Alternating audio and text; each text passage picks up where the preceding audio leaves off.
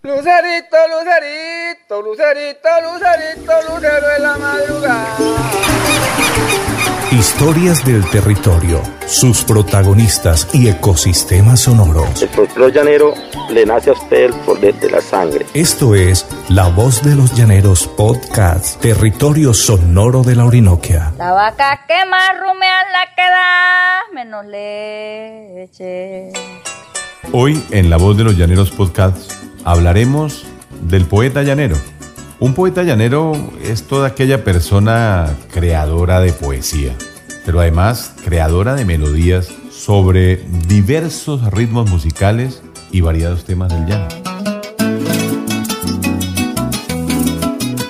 Esos poetas construyen historias rimadas, entre otras cosas sorprendentes, ¿no? Que tienen una magia y que por lo mismo mueven los sentimientos de toda aquella persona que escuche esas hermosas creaciones. Para el caso llanero existen dos tipos de compositores, de, poetas. Uno de origen campesino. Soy llanero campesino, soy llanero campesino, nacido en la tierra llana. Nací en la orilla de un caño, nací en la orilla de ese poeta construye una poesía que habla precisamente de, de sus faenas de campo, de la interacción con su entorno. Ahí, en ese, en ese grupo de poetas, se incluyen a todos aquellos cantadores de músicas tradicionales campesinas que generalmente están acompañados con músicas de cuerda, guitarras y demás. Y también unos muy reconocidos, los famosos cantadores de trabajos de llano en su entorno natural, en el corral de ordeño o tal vez en una faena de cacería o de pronto en la majada, en la laguna, en el estero, qué sé yo. El caporal le decía al cabrestero, cánteme el ganado cabrestero para que el ganado lo siga.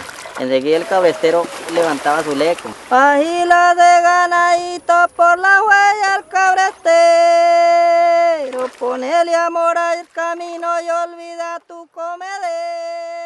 Veamos un ejemplo de poesía campesina, precisamente del maestro Tirso Delgado, un tema que habla de eso, de una faena de cacería.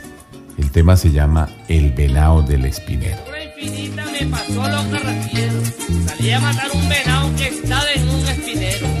Le metí a la carabina seis cartuchos, compañero.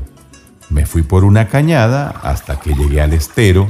Con una rodilla en tierra le tendí el cañón ligero. Reventó ese cipotazo. Y el venado quedó sereno, pero yo sí le miraba que sangraba el tragadero. Le hice el segundo disparo y más atrás el tercero. Pero más vale que no. Ave María, Jesús credo.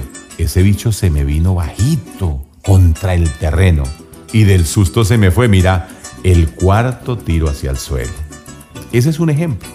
Una faena, un entorno de, en este caso de cacería, una faena de cacería del campesino con un venado. Y está el segundo poeta o compositor, que hemos llamado el poeta urbano, que también habla de su entorno, pero claro, su entorno ya no es el campo, sino que son las ciudades, los centros poblados. Tiene otros intereses inclusive, puede tener otras motivaciones.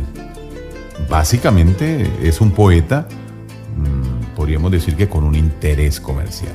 Veamos este segundo ejemplo de poesía urbana cristalizada en la obra que escribió John Harvey Wack y que puso en la voz del maestro Orlando El Cholo Valderrama. Camina Pedro confuso y meditabundo. Lo están matando los recuerdos en su mente. Se siente solo en medio de tanta gente, pues va trochando un mundo que no es su mundo.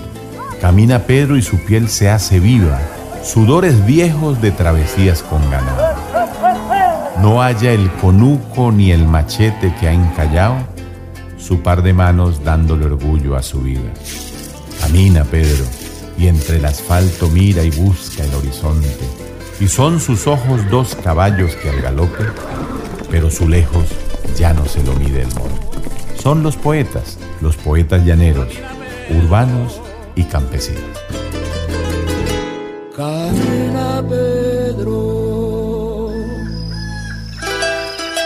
La voz de los llaneros podcast, territorio sonoro de la Orinoquia.